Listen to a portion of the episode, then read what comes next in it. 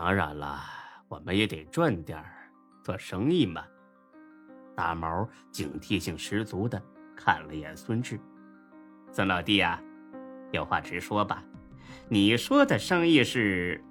孙志笑了笑，从兜里掏出一包白色粉末，啪，扔在桌子上。而且他掏兜的时候，假装不经意，实则是故意的把别在腰里的手枪给露了出来。其实呢。这就是面粉和一把精仿的玩具枪，这都是孙志下午去买的。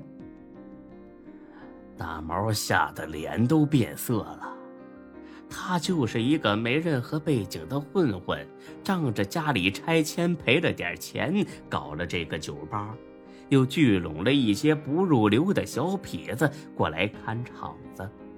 这种人欺负欺负软蛋还行。要是遇上孙志这样的武装毒贩，那能吓得尿一地。不但大毛怕了，这一屋子人就没个敢吱声的。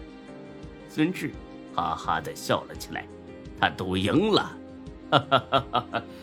一点见面礼见笑了，大毛哥，验一验成色吧。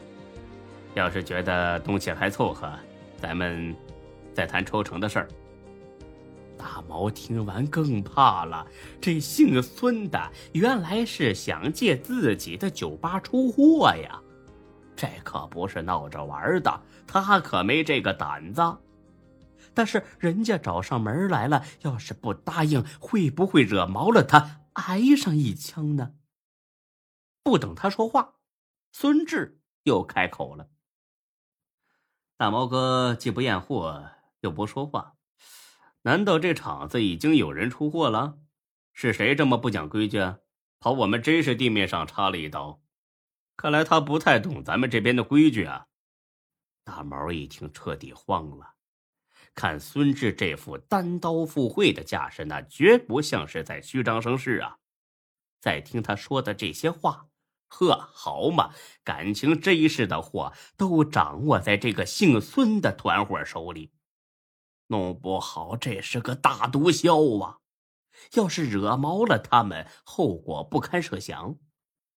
哎，真的是人在家中坐，祸从天上来。早知道自己就不开这酒吧了。哎，孙老弟呀，哎，谢谢你这么抬爱我，这么小门小户的，卖不出多少东西去。不过买卖不成仁义在，这样。以后只要是你的兄弟来我这玩，都算我请客，怎么样？孙志听了，也不着急说话，只是冷笑着盯着大毛。足足盯了七八秒钟，他这才将视线挪开。哎呀，看来大毛哥还是不想交我们这些朋友啊。大毛一听急了，孙志这话在他听来简直那就是赤裸裸的威胁。不合作是吧？那你等着！嘿嘿，哎，孙老弟，你误会啦，我我不是这意思。啊哎，那个，你们都下去玩去啊，我跟孙老弟商量点事儿。说着，他把一屋子人全赶了出去。孙志很明白，大毛这是认怂了。当着这么多小兄弟的面很丢人，所以说呢，只能让他们出去。这帮人刚出去，大毛就把烟递了过来，亲自的给孙志点上了。孙老弟呀，不是我不买你的面子，实在是哥哥我能力有限。哎，这样见面呢就是缘分，我也不能让你白跑一趟，是不？一点小意思，就当请兄弟们吃顿饭啊。说着，他从抽屉里拿出了一万块。孙志瞟了他一眼，很不屑的哼了声，站了起来：“哼，大毛哥，那咱们后会有期啊！”说着，他就要走。大毛哪敢放他走啊？上来就拉人：“哎呀，哎，别别别别别，孙老弟啊，咱们再商量商量，是不是？有话好说嘛。”正拉扯着，孙志电话响了。他推开大毛的手，很不耐烦的接了起来，说：“什么？有这回事儿？佳琪没事吧？行，等我回去我处理。要说这大毛也够机灵，听到“佳琪”俩字，马上就想到了夏佳琪。他在心里嘀咕：电话里说的不会就是夏佳琪吧？自己最近就这么背？难道是因为前一阵失手把店里供奉的关二爷神像打碎了，遭了报应？哎，一定是这么回事儿啊！哎，孙老弟呀，出什么事儿了？有事你说话，千万别客气啊！孙志很恼火的哼了声，哼，有个不知死活的东西打起我表妹的主意来了。我表妹还上着学呢。大毛听完，心里咯噔啊！完了，八成就是这夏佳琪。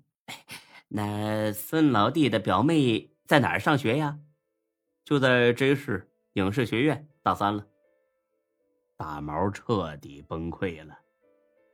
当初在商场遇见夏佳琪，只知道是影视学校出来兼职的学生。为了打听出这小妞在哪个年级哪个班。他可是费了不少功夫的，整个大三只有一个叫佳琪的，那就是夏佳琪。看来这次那是彻底的凉了，不行，绝对不能坐以待毙。那个孙老弟呀，你看这个出货的事儿吧，我实在帮不了你。不过这事儿我能替你摆平，真的，你信我一回。孙志盯着大毛看了几秒，意味深长的笑了。哈哈，看来大毛哥真是个实在人呢。行，正好呢，我最近要到缅甸处理点急事儿，那我表妹的事儿就麻烦你了啊。她叫夏佳琪。至于出货的事儿，那就当我没提吧。我今天过来呀，就算是交个朋友了。大毛一听，喜出望外。那简直就是山重水复疑无路，柳暗花明又一村嘿嘿嘿嘿嘿，行，谢谢孙老弟，你放一百个心，这事儿啊，我一定给你办好喽。啊，走，哥哥请你喝一杯。不了，我大哥呀，还等我回话呢。大毛哥，咱们后会有期啊。哎，那行，那我送你。哎，对了，孙老弟，这货 你还是……哈哈哈。行，既然大毛哥你不好这一口，那我就带回去得了。离开耀武酒吧，孙志总算是长吁了一口气。他知道自己这是遇上软蛋了，才侥幸得手。若遇上的是个硬茬子，今天非得上医院不可。还好有惊无险，他相信大毛很快就会给孙佳琪道歉。他把面粉和玩具枪扔进了垃圾桶，打了辆车往回走。还没到家呢，夏佳琪就打了电话过来。他语气中有抑制不住的惊喜和感激：“志哥，谢谢你。大毛刚才给我打电话道歉了，说以前的事都是误会，以后再也不会纠缠我了。你太厉害了，你是怎么做到的呀？”听了这话，孙志心里甭提多爽了。让女人崇拜，尤其是这么漂亮的女人崇拜，那对每一个男人来说，那都是一件美事儿。哎呀，这点小事不值一提。你好好上学吧，他以后啊不会再招惹你了。志哥，你在哪儿？我请你吃饭，当面谢谢你。哎呀，这么见外干什么？咱们不是朋友吗？不行，一定要吃。我们学校北门那儿刚开了家红城老火锅店。挺好吃的，我就在那儿等你了哈。你不来，我就不走。说完，他就把电话给挂了。哎呀，果然是个小丫头脾气，可惜了，这么好姑娘怎么就走了歪路呢？对了，正好可以借着吃饭的机会旁敲侧击问一问。想到这里，孙志让师傅掉头去了红城的老火锅店。夏佳琪。果然在门口等着呢。见孙志来了，他十分高兴的小跑过去，下意识的就要去挽住他的胳膊，但他很快意识到了，又把手伸了回去。志哥，你来啦！嗯佳琪啊，你也是太客气了，咱们都是朋友嘛，这点小忙你还跟我见外？这可不是小忙，不瞒你说，就因为这事儿，最近我连觉都睡不好。现在好了，问题解决了，我要美美的吃一顿，然后回去一觉睡到自然醒。哼，嗯，那行，那好，咱俩快点去吃点吧。进了店，夏佳琪点了满满一桌子菜，毫不顾及形象的狼吞虎咽起来。可见呢，他是真饿了，猛吃了一阵儿他这才腾出功夫来说话。嗯，志哥，你到底把大毛怎么了？他怎么会改变了主意呢？孙志意识到，若不给出个解释，夏佳琪就会一直追着问。说起来呀，也巧。你说这大毛哥吧，是我一个同学亲戚。上大学的时候呢，他还请我吃过饭。那天我去药屋酒吧找他，一见面就懵了。我就说你是我朋友，大毛哥就改变主意了。夏佳琪也是单纯，马上就信了。太好了，我还以为你是花了钱呢。你看，我都准备了钱要还给你呢。说着，他从包里拿出两万块。孙志笑了笑，让他把钱装回去。但是在孙志的心里，疑惑更加的重了。